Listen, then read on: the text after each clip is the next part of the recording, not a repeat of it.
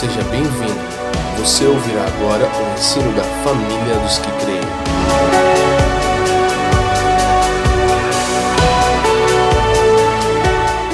Eu estou me sentindo assim muito honrado mesmo por Deus, de estar desfrutando desse ambiente aqui. É, é um privilégio. Eu acho que é um privilégio para poucos poder desfrutar de um ambiente assim tão profético, tão carregado de graça e tão propício à revelação. Então é muita honra para a minha vida. Um homem de 61 anos de idade poder desfrutar de um ambiente desse, junto com vocês, e, e ser estimulado mesmo né, pela, pelo Espírito que graça nesse lugar aqui, em nome de Cristo Jesus. Há uma expressão lá no livro de Atos, né? Os apóstolos, quando chegam, disseram: Nós vimos a graça de Deus. A graça é uma coisa que pode ser vista. Às vezes a gente vê, pensa a graça de forma é, invisível, né? E na verdade, a graça é a forma mais materializada do amor de Deus. Então, se a graça não pudesse ser vista, não pudesse ser tocada, ela não é a graça. Então, a graça é um fator tangível, né? É, é, a graça é a realidade espiritual mais tangível na vida de um cristão. Por isso que é o, o filho, né? A graça do filho. É a forma como o amor encontrou materialidade. Então eu posso dar esse testemunho. Entrar aqui é, é perceber, é tocar, é desfrutar de uma expressão materializada de virtude. Viu, amados? Eu preciso dar esse testemunho aqui. Então isso encoraja, anima. E. Ah, tem um relógio lá. E, e eu assim. É, como já disse aí, eu, eu, sou pai de cinco filhos, é, quatro mulheres e um homem. Então, o meu desenvolvimento espiritual, na verdade, não vem de ser casado e de ter cinco filhos. Meu desenvolvimento espiritual mesmo veio de ter quatro genros. Que é aí que o cara vê Deus mesmo, entendeu? E na medida que a gente for compartilhando aqui, vocês vão entender que eu não estou. Isso não é uma figura de linguagem, como muita gente pensa. Desde o pessoal ri, acha graça. Geralmente quem ri muito quando eu falo isso é porque é pai de homem. Né? Porque quem é pai de mulher entende, já tem um ali balançando a cabeça. Ah lá, três, não é? Você entrou no santo dos santos. Tem gente que entra só no, no santo lugar ou no, né? no, no lugar comum, no pátio, mas quem tem filha entrou no santo dos santos. e até a gente vai ver um pouco sobre isso aqui, porque você acha que eu estou brincando, mas não é não.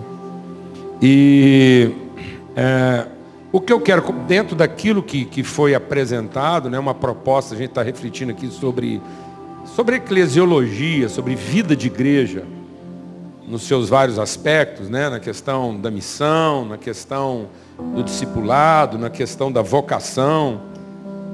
Então a gente vai conversar sobre isso. Eu não tenho a preocupação de, de, é, de, de trazer uma pregação. Eu quero abrir meu coração com vocês, vendo aquilo que é a nossa vivência em Deus. Amém? E refletir sobre isso. Às vezes, algumas pessoas aqui, eu gosto sempre de explicar sobre isso. Minha formação é engenharia civil. É, então, é, quando você vai trabalhar com fundações, fundação é um esforço repetitivo, em que você às vezes tem que bater numa estaca, no mesmo lugar, várias vezes, até que não haja mais recalque, até que ela chega num ponto onde ela não avança mais. É sinal que ela encontrou terreno sólido. Então, às vezes, você vai achar, alguns vão ter a impressão, fala, puxa, mas é muita coisa, falou muita coisa. E na verdade não é isso. Nós vamos falar muito sobre a mesma coisa. E às vezes você vai ter a sensação que a gente falou muita coisa. Nós vamos falar de várias formas, nós vamos refletir vários aspectos da mesma coisa. Então, de agora até amanhã, a gente vai estar compartilhando sobre uh, mesma, mesmo tema, o mesmo foco, só que de várias formas, num trabalho mesmo repetitivo, para que a gente possa encontrar terreno sólido. Amém? Glória a Deus. É, então, eu até foi assim, a gente fica procurando sinais de Deus, né? Eu sou um homem que fica procurando os sinais da testificação. O Leandro não sabe, mas a palavra que é, norteou nossa vida ministerial é a carta de Paulo aos Efésios. Então a gente tem meditado muito sobre o primeiro, todo, a, todo o livro de Efésios, mas entendendo bem o caráter vocacional da carta aos Efésios. É, alguns escritores, e eu também creio dessa forma, dizem que o livro de Efésios é o evangelho da igreja. No aspecto assim, daquilo que fundamenta a identidade, a natureza e a vocação. Então, onde é que está fundamentada a identidade? Por essa identidade, quais são as virtudes, quais são os, as, as, as, características implícitas nessa identidade e o propósito dela. Então, quando a gente está falando de identidade, nós estamos falando de identidade, natureza e propósito, que é o que Paulo chama lá de vocação. Ele diz que nós somos vocacionados, né? Nós somos predestinados por Deus a cumprir uma vocação. Esse tema predestinação é um tema que acabou indo por um viés totalmente dogmático. Então, a igreja foi tratar do assunto predestinação para fazer juízo de quem vai para o céu e quem não vai. E isso não tem nada mais fora daquilo que é o caráter de um predestino. Então, nada do que Deus fez foi para resolver em juízo quem merecia o céu ou não. Amém, amados? Deus não fez nada para no fim ter um tribunal de quem era merecedor do céu ou não. Tudo que Deus fez foi conforme um propósito eterno. Então, o nosso predestino é cumprir esse propósito na terra. Então, a predestinação não tem a ver com quem vai para o céu. A predestinação tem com cumprir um propósito de Deus na terra. Amém, amado? Nós temos um destino para cumprir na terra. Céu não é destino. Terra é destino. Amém, amados? Ninguém vai para o céu. Amém?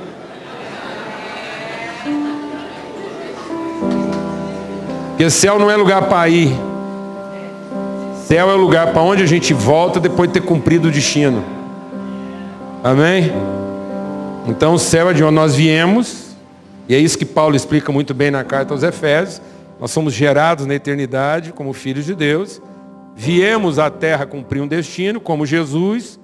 Jesus cumpre o seu destino, volta do céu. Assim como ninguém vai para o inferno. Amém? Porque o inferno também não é destino. Porque a Bíblia diz que até o inferno vai ser lançado no lago de fogo. Então existe a casa de Deus, que é para onde os filhos voltam, e no quintal da casa tem um lago de fogo. Onde vão ser julgados lá o inferno e as almas desobedientes, vai tudo para o lago de fogo, e o demônio vai tudo para o lago de fogo. Aí o lago de fogo é destino. Então, o inferno não é para onde as pessoas vão. O inferno é onde elas estão por não conhecer a verdade. E o destino da igreja é entrar no inferno e libertar aqueles que estão no inferno porque não conhecem a verdade e só estão no inferno porque não sabem que são filhos. Então o inferno é a vida que todo ser humano vive na ignorância do seu destino. Então quem não conhece o seu destino na terra já está no inferno. E as portas do inferno não prevalecerão contra a igreja. Por isso o inferno é para onde a igreja vai. E de onde ela sai. Então a porta do inferno é um entra e sai da igreja. E os demônios ficam tudo doido porque eles não têm controle da porta do inferno, porque a, a igreja entra e sai a hora que quiser. Glória a Deus, amado. Então a igreja tem a responsabilidade lá no inferno libertar aqueles que só estão no inferno por ignorância e libertá-los dessa ignorância, cumprindo o seu destino na terra. E aí quem se rebela contra isso e quer continuar no inferno, o dia que o inferno fosse lançado no lago de fogo, todo mundo que não quis sair do inferno, vai para o lago de fogo junto com o inferno. É isso que está escrito. Ou eu estou errado? Amém? Glória a Deus. Então não é uma questão de juízo, é uma questão de consciência, de justiça. O destino da igreja não é fazer juízo. O destino da igreja é fazer justiça. Nós não estamos aqui para resolver quem vai e quem não vai. Nós estamos aqui para revelar quem é. Glória a Deus, amados. É uma missão de consciência. Aleluia. Então, e aí lá no texto de Efésios, Paulo ora a primeira vez dizendo: Eu oro. E ele fala da igreja, ele fala: Olha, eu sei do amor que vocês já têm, sei da fé que vocês têm. Então, há um determinado nível de fé na igreja. E há um determinado nível de amor, mas Paulo continua orando por essa igreja que, tá, que ela não está sem fé. E ela não está sem amor. Mas ele diz, mas essa igreja precisa ser iluminada no seu entendimento. Então nosso empenho aqui é em oração, à luz da palavra de Deus, sermos iluminados no nosso entendimento.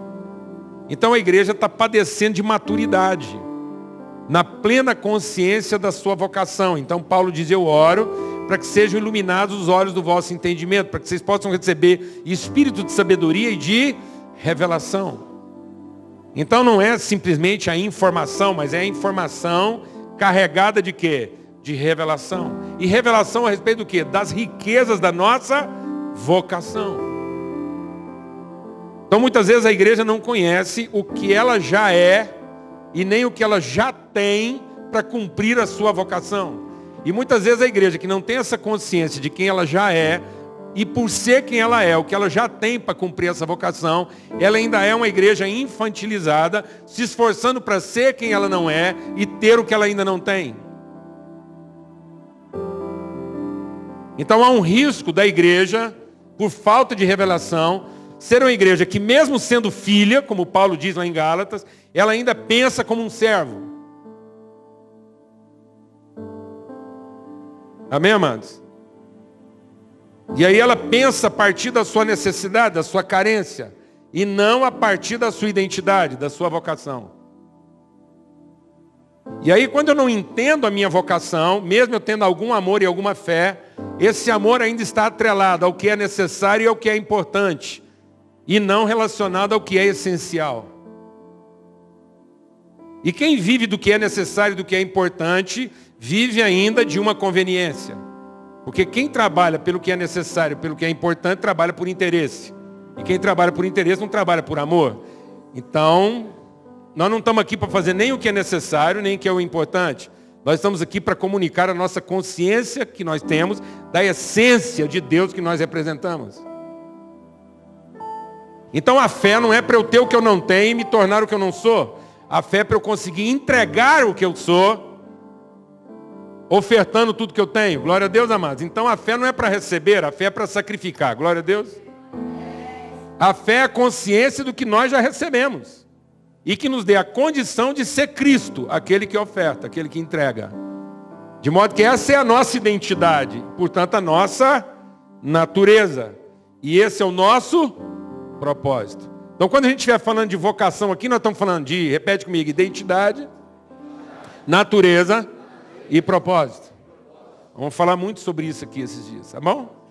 Então, Paulo quer que o nosso entendimento seja iluminado. E aí ele repete essa oração. Ele repete a oração, só que agora numa outra perspectiva, um pouco mais subjetiva, com quanto mais absoluta. Porque ele vai falar, eu estou orando agora para que então vocês sejam fortalecidos no vosso homem interior. Então a nossa maturidade vem da nossa consciência de homem interior, que é a nossa essência, é o que nós queremos conversar aqui hoje. Uma convicção de interioridade, uma convicção de identidade absoluta em Deus. Por isso que ele fala: Eu oro para que vocês sejam fortalecidos no vosso homem interior e que vocês arraigados em amor. Ele não diz apoiados. Ele diz enraizados De modo que amor não é aquilo que eu conto da parte de Deus porque é necessário o que é importante. Amor é a substância da qual eu sou feito. Amém, amados? Por isso eu posso apresentar defeitos, mas eu sou perfeito. Glória a Deus, amados. Eu só vou conseguir lidar com os meus defeitos se eu tiver uma consciência de ser perfeito. Amém? Porque eu estou enraizado em amor. Então as minhas crises vão ser enfrentadas com convicção de quem eu já sou. E não com a expectativa de quem eu gostaria de ser. Aleluia, irmãos. Aleluia. Então, eu vou enfrentar as crises mediante a convicção de quem eu já sou perfeito. E não a expectativa de quem eu gostaria de ser. De modo que eu posso ter defeitos, mas eu sou cheio. Glória a Deus. Aleluia. Cheio de convicção, porque eu sou enraizado, eu sou arraigado, eu sou feito de amor. E aí Paulo diz que quando eu for feito de amor, esse conhecimento vai fazer com que eu possa ser cheio da inteira plenitude de Deus. Glória a Deus. Então, o meu senso de interioridade é um senso de plenitude de perfeita identidade com Deus. Por isso não é Deus com, é Deus em. Glória a Deus. Eu não sou um devoto de Deus fora. Eu sou um conhecedor de Deus em. Aleluia, amados. Nós não viemos aqui para fazer culto. Nós viemos aqui para ter comunhão. Aleluia. O culto pode ser um coletivo de eus, cultuando a divindade. Mas a comunhão é uma comunidade de nós, não é um coletivo de eus. Glória a Deus, amados. Aleluia. Amém? Então, nesse entendimento de interioridade, de plena identidade, identidade, natureza e propósito, que é a nossa vocação, nosso nome, a nossa identidade, nós vamos poder compreender a altura, a largura, o comprimento, e aí tem um quarto elemento. Quem estudou um pouco aqui de geometria, né? É, um pouco aí de física, essas coisas assim, matérias mais técnicas, nós temos o R4. Então o R3 é o universo das coisas visíveis. Altura, largura e comprimento. É o universo das coisas mensuráveis, tangíveis. Mas aí Paulo fala de uma quarta medida, que é a profundidade. E profundidade é a interioridade. Não é a medida mensurável, é a medida da intensidade. Então, no meu homem interior, eu vou conhecer Deus intensamente, como Ele é. E não apenas como Ele pode. Não é o conhecimento das medidas mensuráveis de Deus. Não é o reconhecimento do seu poder, da sua capacidade, mas é o conhecimento da sua natureza. Então a gente vai conversar um pouco aqui, hoje, amanhã, sobre esses aspectos que são aspectos. Vou, a gente vai iniciar a nossa conversa aqui deixar uma coisa clara para nós aqui naquilo que a gente vai conversar. Lembra que eu falei para você, parece que é muita coisa, mas não é. Desde que a gente começou a conversar aqui, nós estamos falando a mesma coisa. Glória a Deus, amado. Nós estamos batendo a cabeça da mesma estaca. Então, uma coisa que precisa ficar claro para nós aqui é que com a queda do homem, que é o que nós vamos ler aqui e meditar aqui essa noite. Com a queda do homem, o homem deixou de perceber o subjetivo absoluto e passou a perceber só o aparente relativo. Então nós temos uma tendência de avaliar pelo objetivo, pelo que é aparente. Mas o aparente é relativo. O que é absoluto é o subjetivo. Amém? É a interioridade. Por isso que Deus é espírito e importa que aqueles que o conhecem o conheçam em espírito em verdade. Por isso que é fortalecido no homem interior. Mas nós temos uma dificuldade em entender isso. Por exemplo, eu vou fazer uma pergunta, você responde rápido. E você respondendo rápido, você não vai pensar, é o que você realmente acha. Essa mesa aqui é concreta ou abstrata? Rápido. Por que, que ela é concreta? Tá vendo? Porque ela tem altura, largura e comprimento. Ela é tangível. Quanto tempo se me dá para essa mesa? Quem acha que ela vai durar mil anos? Não? 500 anos, pelo menos. Não? 100 anos. Você acha que essa mesa aguenta uns 100 anos? Então, como é que eu chamo concreto uma coisa que não vai durar nem 100 anos, nem 500, nem mil? Então, uma das características claras dessa mesa é que ela é efêmera, ela é passageira. Como é que o concreto pode ser passageiro? Então, se a mesa é concreta, agora eu pergunto, você me responde rápido. Eu vou falar uma palavra, você responde na mesma velocidade. Se é concreto ou abstrato. Espírito.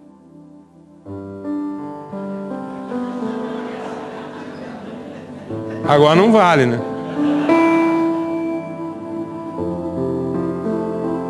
Então por que, que nós temos dificuldade com a espiritualidade? Porque no fundo ela é para nós o quê? Abstrata.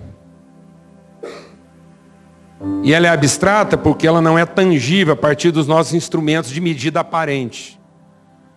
Mas a palavra de Deus diz que a fé não se fundamenta no que é visível, mas no que é invisível, porque o visível se desfaz e o invisível permanece. Então, para nós os que cremos, o subjetivo é que é o absoluto. E o objetivo é aparente, é, é, é relativo. Então a mesa é relativa. Cadeira é relativo. Sentar é absoluto. Deus está sentado, no entanto ninguém sabe o modelo da cadeira. Não interessa, interessa saber que ele está o quê? Sentado. Glória a Deus, amados. Amém?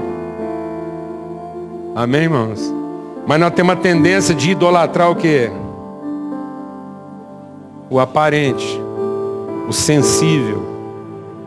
E aí nós vamos absolutizando o objetivo e vamos relativizando o subjetivo. Por exemplo, que tipo de música Deus gosta? Quando Ele quer ser louvado, que tipo de música Deus, Deus gosta? Já que a gente fala que faz culto é para Ele, que tipo de música Ele gosta? Alguém sabe aqui não? Hã? Não, a nossa. Porque Deus gosta da família cantando, não interessa qual música.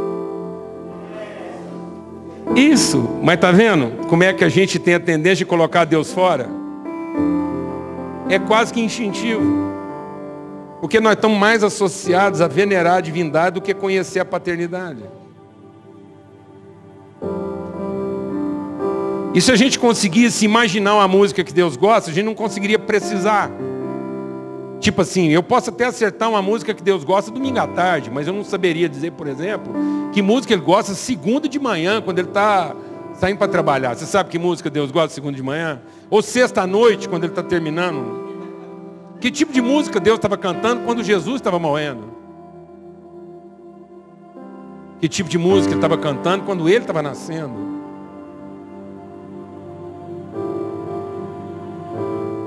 Sabe o que Deus gosta?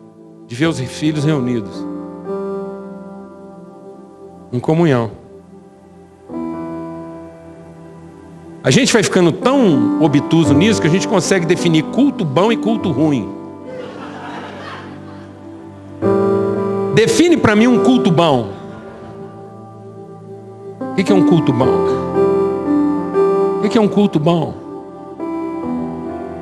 É um culto que de tão ruim você teve que exercer a paciência. Talvez esse seja o culto bom. E foi tão ruim que você teve que exercer virtude. Longanimidade, paciência, perseverança. Glória a Deus. Então às vezes era melhor trocar o tocador de piano aqui para o culto ficar bom. Né?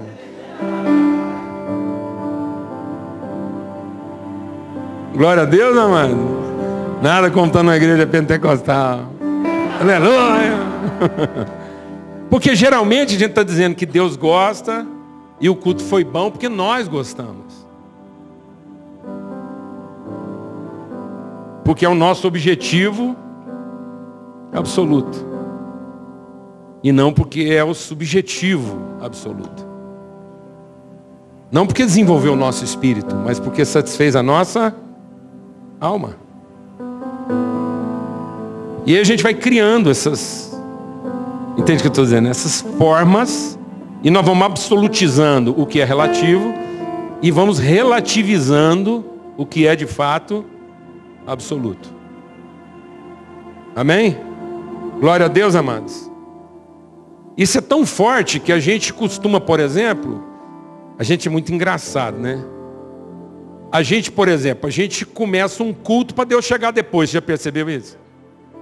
A gente vai cantando. A impressão que às vezes eu tenho é que a única parte não convertida ainda do culto é Deus. Aí de tanta gente cantar, rezar, dar dinheiro, fazer tudo que ele gosta, no final do culto ele acaba se convertendo e se comportando como um Deus de verdade deveria se comportar.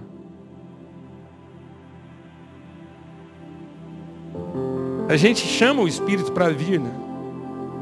Em vez de cantar que nós já chegamos. A gente ora para ver se Deus entra na conversa, em vez de orar para mostrar que nós entramos na conversa. A oração não é para ver se Deus finalmente conversa com a gente, de tanta gente falar com Ele, amados. A oração é para mostrar para Deus que nós entramos na conversa. Glória a Deus, amado. A oração não é para ver se Deus presta atenção na gente, a oração é para dizer que nós estamos prestando atenção nele, glória a Deus. Amém. Então abra sua Bíblia. Já tinha irmão achando que eu tinha esquecido de ler o texto. Não, mas é porque a introdução era importante, necessária e essencial. Amém. Mas não fica preocupado não, porque já tem gente vai, mas com o tamanho dessa introdução, que hora que essa reunião vai acabar? Abra sua Bíblia em Gênesis. Gênesis capítulo 1. Verso 26. Disse Deus: Façamos o homem a nossa imagem conforme a nossa semelhança. Tem ele domínio sobre os peixes do mar, sobre as aves dos céus, sobre os animais domésticos, sobre toda a terra e sobre todos os répteis que rastejam pela terra. Criou Deus, pois, o homem à sua imagem, a imagem de Deus o criou. Homem e mulher os criou. E Deus os abençoou e lhes disse: Sede fecundos, multiplicai-vos, enchei a terra e sujeitai-a. Dominai sobre os peixes do mar, sobre as aves dos céus e sobre todo animal que rasteja pela terra.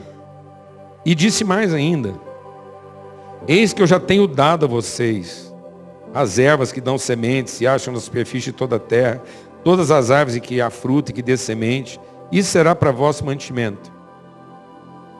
E a todos os animais da terra, todas as aves do céu, todos os répteis da terra em que há fôlego de vida, toda a erva verde lhe será para mantimento, e assim Deus fez. Aí depois lá no capítulo 2, diz assim, essa é a gênese do céu, da terra, quando foram criados, quando Deus o criou. Não havia ainda nenhuma planta no campo, na terra, pois ainda nenhuma erva do campo havia brotado, porque o Senhor Deus não fizera chover sobre a terra, e também não havia formado o homem para lavrar o solo, mas uma neblina subia da terra e regava toda a superfície do solo. Então formou o Senhor, Deus, do pó da terra, e lhe soprou nas narinas o fôlego da vida, e o homem passou a ser alma vivente. Plantou o Senhor Deus um jardim no Éden, na direção do Oriente e pôs nele o homem que havia formado. Amém, amados? Por que, que a gente quer compartilhar isso? Para a gente entender uma coisa aqui que está lá em Efésios, na oração de Paulo, no capítulo 1, para iluminar o nosso entendimento a respeito das riquezas da nossa vocação. Que é o seguinte: Nós não temos uma missão. A igreja não tem uma missão. Deus tem uma missão. Tudo que foi feito, foi feito segundo a missão de Deus. Deus estabeleceu para si mesmo uma missão. Deus tem uma missão. E Deus nos chamou, nos convocou. Deus nos predestinou. Esse chamado não é um chamado agora. Então você não está ouvindo um chamado de Deus feito agora. Na missão que Deus estabeleceu para Ele mesmo, há uma vocação do homem na missão de Deus. Então, o homem na missão de Deus tem um destino. A missão de Deus é o homem. Então, o homem tem um propósito, um destino na missão de Deus. E a missão de Deus é o homem. Tudo que Deus fez foi para o fim de tudo formar o homem que ele disse que faria e tendo dito que faria, criou. Então, quando nós olhamos para a criação do homem, para o processo da formação do homem, há três verbos. Façamos, que revela a intencionalidade de Deus. Criou, que quer dizer que segundo o que ele disse que faria, ele estabeleceu como é que seria. E uma vez feito e criado, ele começou a formar. Então nós estamos no processo de formação do homem, segundo ele criou, que é segundo o que ele disse que faria. Então Deus, na sua missão, estabeleceu para ele mesmo. Então há uma palavra convocatória de Deus para Deus. É um tempo verbal chamado é, subjuntivo imperativo, que é um façamos num presente contínuo. Então Deus, num subjuntivo imperativo, estabelece um tempo verbal presente contínuo. Vamos fazer e continuar fazendo até que esteja pronto. Mas é um tempo verbal imperativo para ele mesmo. Então Deus não está fazendo um convite, ele está estabelecendo para si próprio uma vontade. Por isso que a palavra de Deus diz que tudo que ele criou, se criou segundo o conselho da sua vontade. Glória a Deus, amados. Então as coisas não estão à mercê de quem quer que seja. Deus está trabalhando diligentemente, segundo a sua vontade estabelecida. Então deixe o Espírito de Deus ministrar o seu coração, presta atenção. Tudo que Deus fez, não fez segundo o seu poder. E nem fez para ser reconhecido no poder. Então Deus não é um Deus em crise de poder, criando devoção ao poder. Então Deus não quer culto. Deus não quer reconhecimento de poder. Deus quer conhecimento da vontade. Porque Ele não criou segundo o seu poder, Ele criou segundo a sua vontade. Então, o movimento de Deus se dá na vontade. O, serv... o poder de Deus está a serviço da sua vontade. Então, a vida espiritual não é experimentar o poder. Uma anta, um frango, experimenta o poder melhor que nós. Igreja não é para experimentar o poder. Igreja para conhecendo a vontade, revelar a vontade. Ninguém precisa da igreja para experimentar o poder. Glória a Deus, amado. Aleluia. Então a gente não vem aqui buscar o poder. A gente vem aqui buscar o conhecimento da vontade. Não é o poder de Deus. Quanto do poder de Deus ele usou para fazer tudo que ele fez? Alguém sabe, não? Quanto poder de Deus você acha que ele usou para fazer tudo que ele fez? Quanto você acha? Ninguém sabe. Sabe por que, que ninguém sabe? E não interessa. Porque se interessasse, sabia. Às vezes o povo acha que ele usou muito, pode ser que ele não usou quase nada. Tem hora que o povo fica apavorado achando que Deus gastou tudo o poder que ele tinha na criação. E agora ele não sabe o que vai acontecer aos 45 do segundo tempo, chamou nós para ajudar.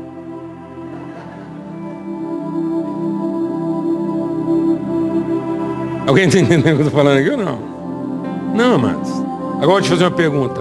Quanto da vontade de Deus ele usou para fazer tudo que ele fez? Toda a vontade. Então, na criação do homem está toda a vontade de Deus.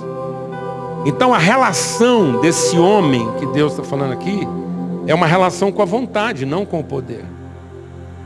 O universo, a nossa volta, é uma expressão do poder. Mas só nós, o seu povo, somos a expressão da vontade. Ele nos fez segundo o beneplácito da sua vontade e segundo a integridade, a inteireza da sua vontade.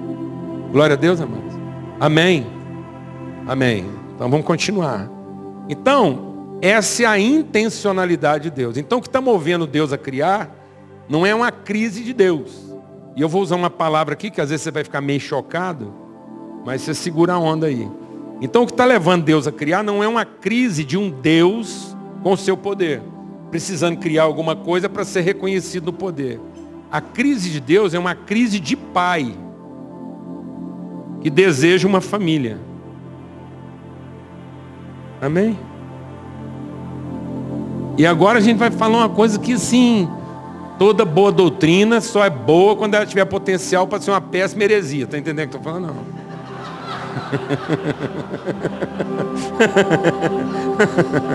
é, ué. Uma doutrina que já nasce protegida não é boa doutrina. Ela tem que ter o risco de ser uma péssima heresia.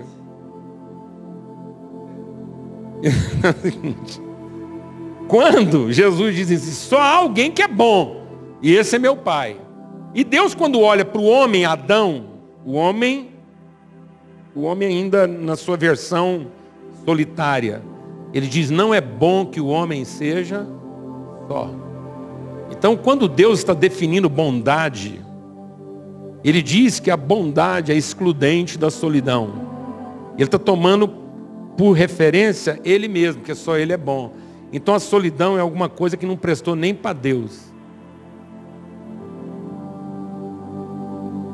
O único ser que poderia ser absolutamente só, mas por ser pai não quis ser só, é Deus. Glória a Deus, amado. Por isso que a maldição do homem não está em nenhuma outra coisa, a não ser o que? Na solidão. Amém? Porque a natureza do homem é relacional. Porque a natureza, a natureza, a essência de Deus, a vontade de Deus em gerar esse homem que fosse a expressão dele, é uma natureza nossa e não uma natureza eu. É uma natureza façamos e não uma natureza farei. É uma natureza façamos e não uma natureza haja. Quando Deus diz haja, está implícito o seu poder. Quando Deus diz façamos, está implícito a sua natureza. Quando Deus diz haja, é o que ele pode. Quando ele diz façamos, é quem ele é. Então o homem é a expressão máxima de quem Deus é e não do que ele pode. Glória a Deus, amado. Então essa é a missão de Deus. A missão de Deus é gerar um quem que seja a expressão visível de quem ele é. Então a missão de Deus é um quem gerando um quem. Deixa o Espírito de Deus ministrar o seu coração. Portanto, a missão de Deus não é um que nem um como. Vou repetir, que às vezes você não prestou atenção. A missão de Deus não é um que nem um como. Deus não nos chamou para fazer um que e nem está interessado em definir um como. Igreja não é igreja por conta do que ela faz e nem como ela faz. Igreja só é igreja por ser quem ela é. Então a missão de Deus é gerar um quem e não realizar um que. Então Deus não está interessado no nosso serviço. A nossa vocação não é um que. Que é vocação de escravo. Quem é vocação de filho. Então Deus não te chamou nem para um que E nem está tão preocupado em como você está fazendo o quê. A ocupação de Deus é saber se você está se tornando quem você foi chamado para ser, enquanto você está fazendo como o que você está fazendo. Porque se você estiver fazendo o que você está fazendo, mesmo fazendo como deveria ser feito, mas não está se transformando no quem você foi feito para ser, então o que você está fazendo de maneira correta, como, está te afastando do propósito de Deus e não te aproximando. Então o que me afasta mais rapidamente de Deus não é fazer a coisa errada.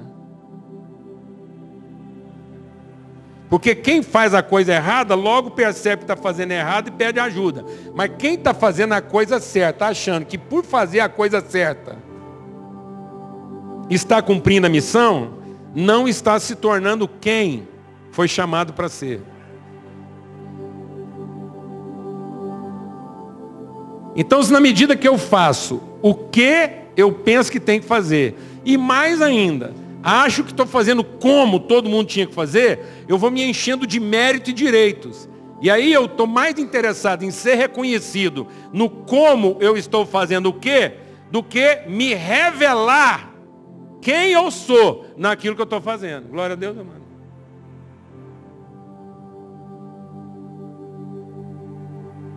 De modo que se eu posso ser a pessoa mais correta, mais brilhante, mas se há em mim alguma raiz de amargura, porque eu não estou recebendo o reconhecimento que eu acho que eu sou merecedor de receber, eu não estou me tornando quem eu fui chamado para ser.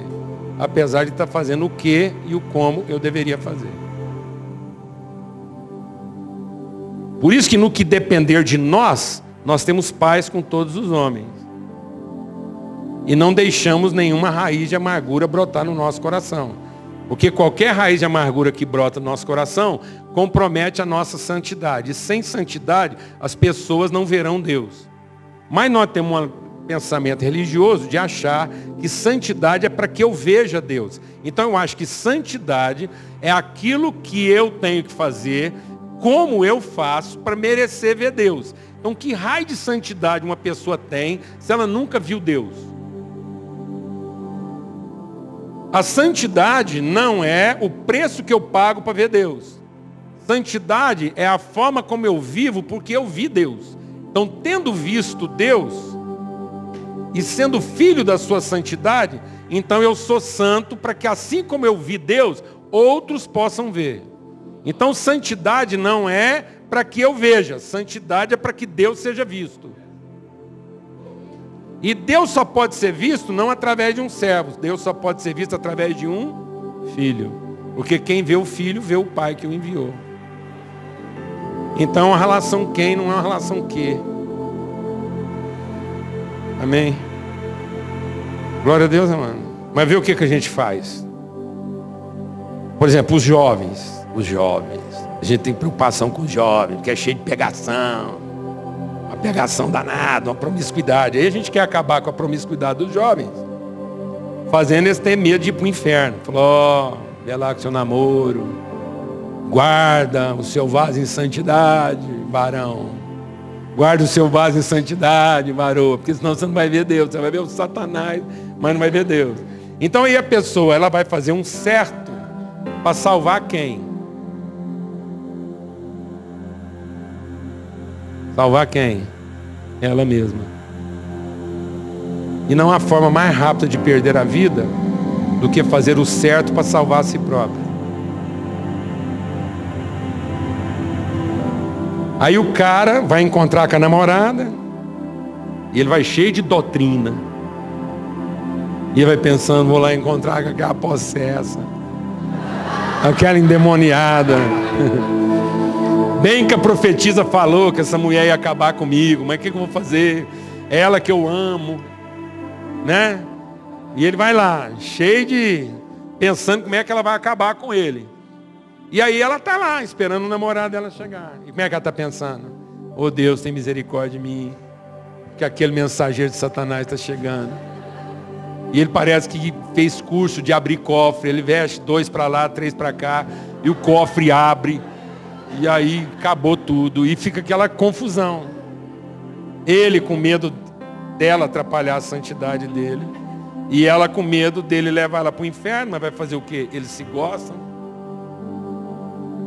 Eles não se amam, mas eles se gostam. Aí eles têm aquele encontro endemoniado. Ele vai embora e no caminho para casa ele vai pedindo para Jesus não voltar pelo menos essa semana. Alguém sabe o que eu estou falando? Não. Ele fala, Jesus, me dá um prazo. eu tenho que participar de pelo menos uns quatro cultos de libertação. E se eu voltar agora, é para o inferno que eu vou. E ela tá lá. Aí ela vai, ela toma sete banhos. Para ver se expurga os males. Vai deitar igual um bife. Não dorme, fica virando um lado para o outro. Alguém sabe o que eu estou falando aqui ou não? Né? Porque ambos estavam preocupados com a ideia de que santidade é o que eu tenho que fazer contra o outro para salvar a mim. Não, amado, santidade é como eu luto contra mim para salvar o outro. Glória a Deus. Então bastava esse varão sair de casa e falar assim: hoje aquela possessa vai ver Deus. Ela vai ver como é que um filho de Deus beija, como é que um filho de Deus abraça, como é que um filho de Deus fala de amor no ouvido dela. Ela vai ver Deus hoje. E ela está esperando aquele endemoniado chegar. E fala: hoje, aquele endemoniado de sete demônios vai ser liberto porque ele vai ver uma filha de Deus. Vou revelar Deus para ele que tipo de perfume Deus usa, como é que Deus cruza as pernas. Glória a Deus. Que tipo de roupa Deus veste para edificar o cara. Não é vestir também igual vela para ver se o cara. Você está vendo um anjo. Não, ele não tem que ver anjo. A visão de um anjo não vai ver ele ver Deus. Senão Deus tinha mandado os anjos.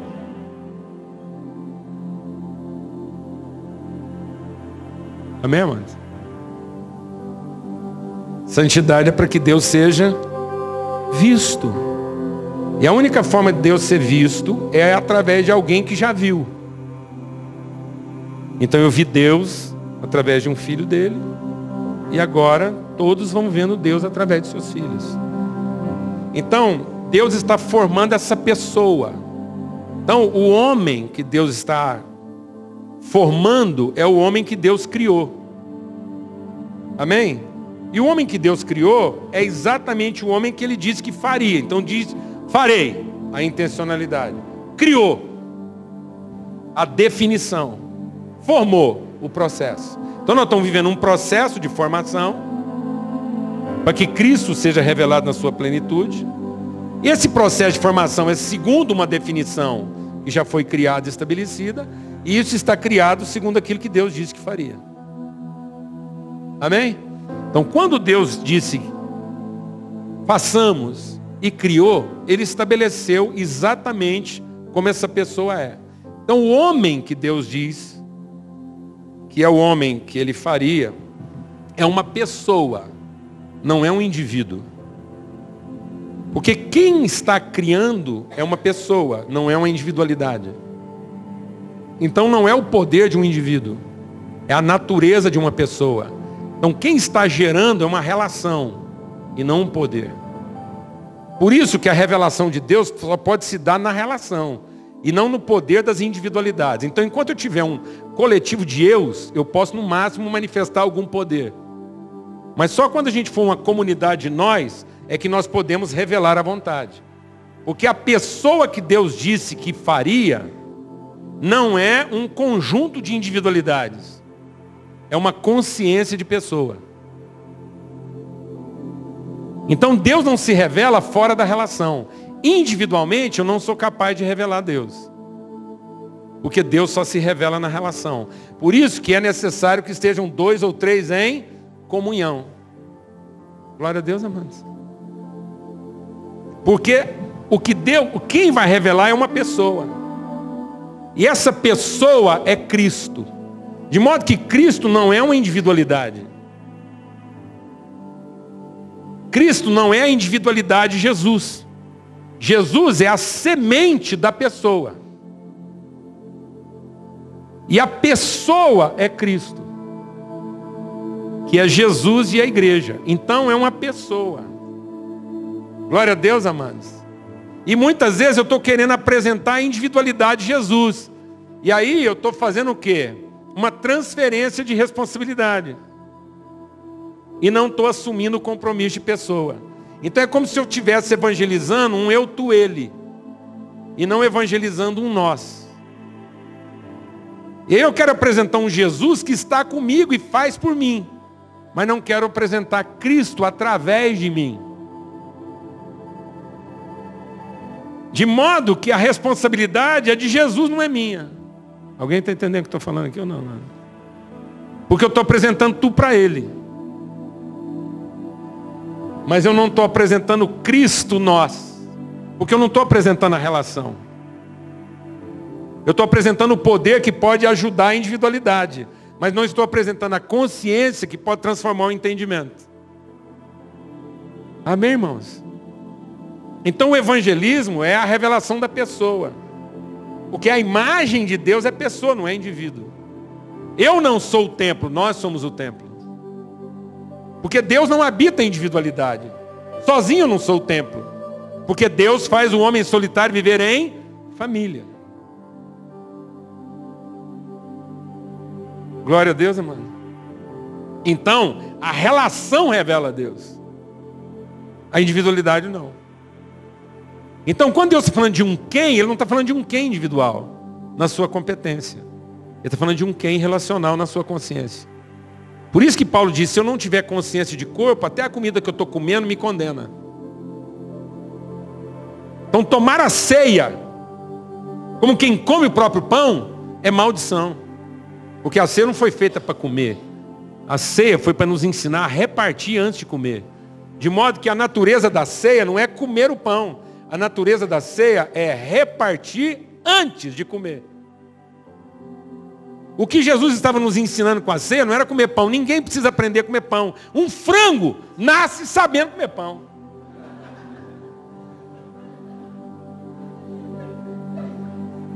Então o sacramento não é para comer pão sagrado. O sacramento é para santificar o pão. A ceia não é para comer pão sagrado como quem come Jesus para salvar a si mesmo. A ceia é para santificar o pão, sendo Cristo que parte o pão antes de comer. Glória a Deus, amado. De modo que se eu tiver que definir pecado, o pecado é comer primeiro e repartir depois. E foi o que Eva fez, tendo comido, repartiu. E santidade? É repartir primeiro, comer depois. Glória a Deus, amado. Amém. De modo que essa consciência de ser corpo quem não tem consciência de ser corpo, não tem consciência de pessoa. Então não é o homem quem de Deus. O homem quem de Deus é aquele que não pensa mais em si próprio, não coloca seus próprios interesses em primeiro lugar, mas tem o mesmo sentimento que houve também em Cristo Jesus. Por isso que é nesse nome que nós somos salvos. Então a salvação é no nome de Cristo. Porque Jesus veio para ser o Cristo. Jesus carregava o mistério de Deus, assim como Adão. Quando Adão foi formado, assim que Adão foi formado, ele trazia um mistério. Qual era o mistério? O mistério do Adão criado. Amém? Presta atenção. O Adão, o homem foi criado. Como é que o homem foi criado? Pessoa, homem e mulher. Glória a Deus. Então a mulher não foi criada depois. Amém? Então, homem e mulher foram criados pessoa. Então Deus criou uma relação. Deus criou uma consciência relacional. Aí o Adão foi formado primeiro. E ele foi formado primeiro, por que, que a mulher não foi formada junto? Por que, que Deus mudou de tecnologia? Que acabou o barro? Por que, que Deus mudou a tecnologia? Por que, que Ele não formou a mulher do mesmo jeito que Ele formou o homem? Porque não era associação de dois indivíduos. Era uma expressão distinta da mesma pessoa. Então onde estava a mulher? dentro dele. Ela não é outra pessoa. Então o pecado foi quebrar a pessoa na sua individualidade. Então o pecado é para separar amigos íntimos, ou seja, o pecado é para destruir a consciência de quê? De pessoa, de relação. Para que eu possa pensar numa forma eu e não numa forma nós. Glória a Deus, amado. Então, quando o Adão está sendo formado lá, a gente já está concluindo aqui. Quando o Adão está sendo formado, ele é um tipo, ele é uma parábola, não é uma fábula. Parábola é aquilo que de maneira figurada ilustra outra coisa, mas é real. Fábula é uma coisa que não é real, então aquilo aconteceu. Mas aquilo aponta para uma revelação maior. Então presta atenção, quando Adão foi formado, ele ficou prontinho, aí ele precisava perceber que sozinho não virava, apesar de ele ter Deus e ter tudo. Então o homem estava só? Não, ele tinha Deus, ele tinha os bichos, tinha a natureza, podia pescar a hora que quisesse. Entendeu? E tinha Deus. Tem que estar com Deus. Não está sozinho. Como é que Deus fala com o homem estava só se tinha Deus? Ele estava só na sua consciência de quê? De relação. De semelhança, de natureza. Então não é, não é a imagem aparente, tangível. Nós não somos a imagem aparente, tangível. Qual a cor de Deus? Ele é branco, preto, alto ou baixo, gordo ou magro, loiro, moreno? Qual a cor dos olhos de Deus? Não é dessa imagem que ele estava falando. Quando Deus está falando da sua imagem, conforme a sua semelhança, ele está falando de natureza e não de forma. Amém? Ele está falando das suas virtudes e não da sua aparência. Então nós somos a imagem de quem Deus é nas suas virtudes. E essas virtudes só se tornam evidentes na relação. E não na forma como eu me visto ou como eu me comporto. Glória a Deus, amados. Amém? Então o homem trazia um mistério. Aí o homem, para dar à luz esse mistério, ele tinha que morrer, mas não morrer como quem morre, morrer como quem dorme. Porque os que estão em Deus não morrem, dormem. Amém? Então o Adão morreu a primeira morte. Eu demorei a entender lá como é que é aquele negócio lá. Quem está em Cristo não sofrerá o dano da segunda morte. É porque o Adão morreu duas mortes. A primeira morte de Adão é a morte daqueles que dormem. Porque quem vai ressuscitar não está morto, está dormindo. Por isso que Jesus fala assim, não, ele não, lá não está morto, ele está dormindo. E Paulo diz assim, não sejam como os demais, preocupados com a morte. Porque aquele que está em Cristo dorme. Então Adão, a primeira morte, é a morte morrida em favor de gerar um quem, que seja uma expressão distinta do quem nós somos. Então toda vez que eu oferto a vida em favor da revelação de um quem, glória a Deus, amado. Para essa morte a ressurreição, glória a Deus. Porque a vida está sendo ofertada espontaneamente. Então Adão ofertou espontaneamente a vida para gerar uma expressão distinta dele mesmo. Aleluia, irmão. Então Deus não está te chamando para fazer um quê. Deus está te chamando para ofertar a sua vida na geração de um quem. E que muitas vezes vai ser uma expressão distinta que você é, mas que vai compor uma relação que traz a revelação da natureza de Deus. Então nós não estamos aqui para produzir formas se pareçam conosco. Nós estamos aqui para revelar expressões distintas de nós mesmos. Amém? Então nossa oferta não é para produzir culto, a nossa oferta é para produzir conhecimento.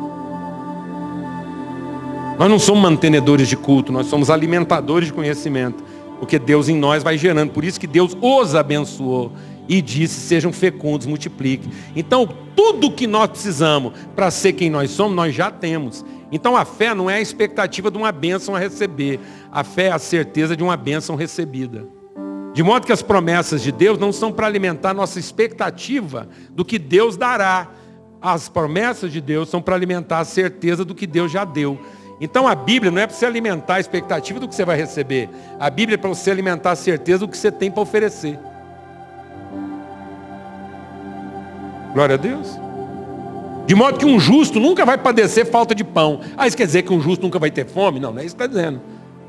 Porque não é o mérito de comer pão, é o privilégio de ter pão para oferecer. Então todo mundo que está no exercício da justiça nunca passará a vergonha de não ter pão para oferecer. Falta de pão para comer nós podemos ter, mas nunca faltará pão para oferecer. Glória a Deus, amado. Então, às vezes, eu vou ficar sem pão para comer, porque eu vou cumprir o privilégio de ter pão para oferecer. Aleluia. Fome Jesus teve, mas nunca passou a vergonha de não ter pão para oferecer. Porque ele ofereceu a própria carne como alimento das pessoas que ele ama. Por isso que busque o reino e a sua justiça, porque todas as coisas serão acrescentadas. Então, toda vez que eu estou no exercício da justiça, nunca me faltará o recurso. Mas toda vez que eu estou no exercício do juízo, me faltará o recurso. E aí eu vou ficar magoado, ressentido, desapontado, porque minha expectativa não foi contemplada. Então a fé não é para exercer juízo, a fé é para exercer justiça. E quem tem fé não morre, é como quem dorme porque oferece a sua vida para que na sua oferta alguém seja gerado. Glória a Deus, amado. Mas aí veio o pecado, e o Adão e Eva pecaram, pecaram porque comeram. Amém? Pecaram porque viram na comida a satisfação da sua carência, não a oportunidade de materializar a sua consciência. Aí eles morreram a segunda morte. A morte de quem não dorme. A morte de quem morreu. Então toda vez que eu estou como quem toma, como quem está usando a fé para satisfazer suas carências, é, isso é pecado. Ainda que eu esteja fazendo a coisa certa. Eu posso estar no culto e pecando. Porque eu estou fazendo isso para salvar quem? A mim mesmo. Então a comida que eu estou comendo está me matando. Por isso que a palavra de Deus diz: aquele que come o pão sem discernir o corpo, Aquele que come apressadamente o seu pão, é por isso que ele está doente, moribundo. Ele está fraco, doente, moribundo. Então essa comida que eu estou comendo está matando como matou Adão. Porque não é a comida que eu reparto, é a comida que eu quero comer. Eu tenho pressa em comer minha própria comida. E aí, tendo pressa de comer minha própria comida, eu faço de tudo, inclusive louvar, inclusive dar oferta, inclusive orar.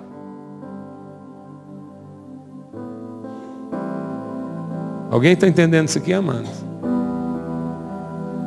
Sem discernimento, estou fazendo isso como um escravo. Não deixe o Espírito de Deus ministrar o seu coração. Quem tem filho aqui? Levanta a mão. Seguinte.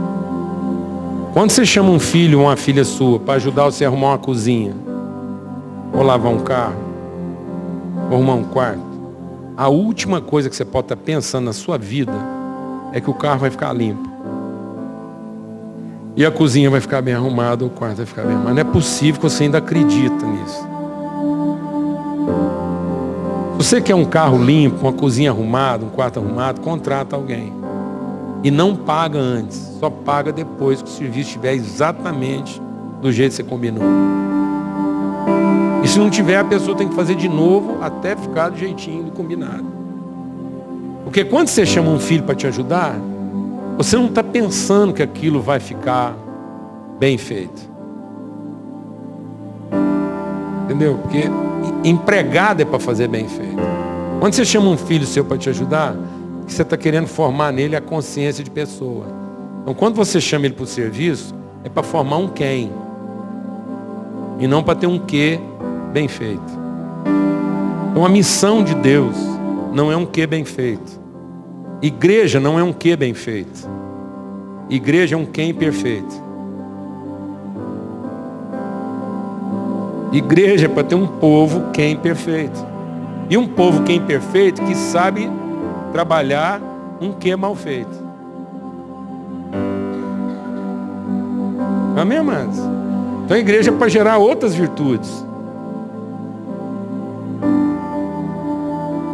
Paciência, longanimidade, misericórdia. Glória a Deus. E quando é que você tem que usar amor, misericórdia? Quando tudo está bem feito? Não, é principalmente quando tem alguma coisa mal feita. Glória a Deus. Aleluia.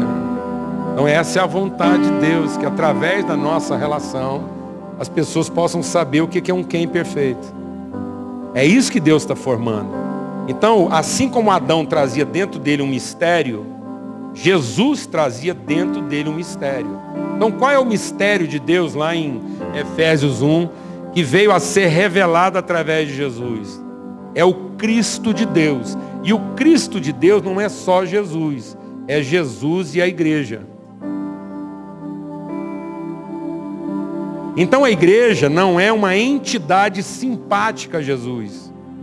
A igreja é uma personalidade empática de Cristo. Então não tem que ter simpatia por Jesus como quem o venera. Eu tenho que ter empatia com Jesus para saber que eu tenho que ser tão Cristo quanto ele foi. Porque Deus é pai de uma família de Cristos. Por isso que assim como Jesus foi salvo na cruz,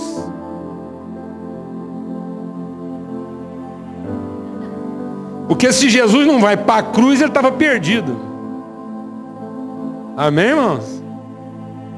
Então Jesus foi salvo na cruz de Cristo. Porque Jesus se submeteu a tomar a cruz e ser o Cristo, homem perfeito, que Deus o predestinou para ser. Então ele é o primeiro de uma família de Cristo.